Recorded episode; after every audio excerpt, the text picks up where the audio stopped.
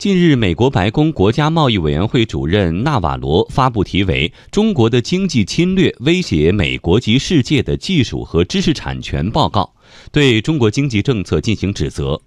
外交部发言人陆康回应说：“美方显然是在为自己的单边主义和保护主义寻找借口，为此不惜歪曲事实、混淆视听。”陆康强调，单边主义和保护主义做法已经扰乱了正常的国际贸易秩序，不符合当今世界发展潮流，也不符合中美两国和全球利益。对外经贸大学中国世贸组织研究院院长涂新全分析，纳瓦罗以非常错误的贸易观看待中美贸易关系，所以这份报告是歪曲事实、毫无根据的。事实上，中美贸易互惠互利。美国从中国进口商品，并没有威胁到美国的主流产业。中美在产业结构上的互补性非常强。那么我们是按照一种纵向一体化的模式分工，中国主要是集中在加工制造环节，那美国呢是在这个上游研发，包括一些。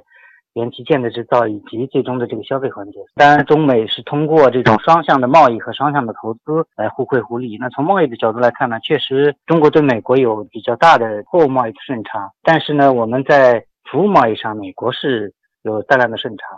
那么另外一方面呢，美国在中国的大量的这个投资企业，在中国创造的非常高的这个销售额。如果我们把这个贸易和投资加总，总体来看，中美之间的有双边的这个经贸关系是非常平衡的，甚至在一定程度上应该说，美国占据了更大的优势。针对有关中方知识产权保护不力、强制技术转让、窃取国外先进技术的论调，商务部副部长王受文说，这些指责都是无中生有。中国对知识产权的保护一直没有停步，而且成效显著。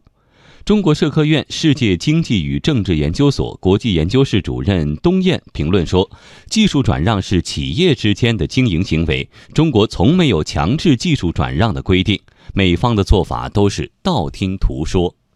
他们其实都认为呢，中国会在技术层面上未来呢会对美国的发展构成了威胁。基于这个判断之后呢，才对中国的厂商的正常一些行为呢，他有一些偏激的看法。那么我们从前两天呢，中国发布的《中国和世界贸易组织白皮书》里，我们已经看到，就是在技术转转让方面呢，其实这个本身呢，就是它是通过微观企业的一种互动的行为来达成的。因为在中国的政府的任何一个文件里呢，都没有强制技术转让这一个相关的规定。那么在实际的业务的进行过程中呢，呃，我们的那个企业呢和就是国外的企业呢，其实呢也是通过平等协商的方式，就是出于微观企业他们自身的一种协商来做出了一些主体的经营行为。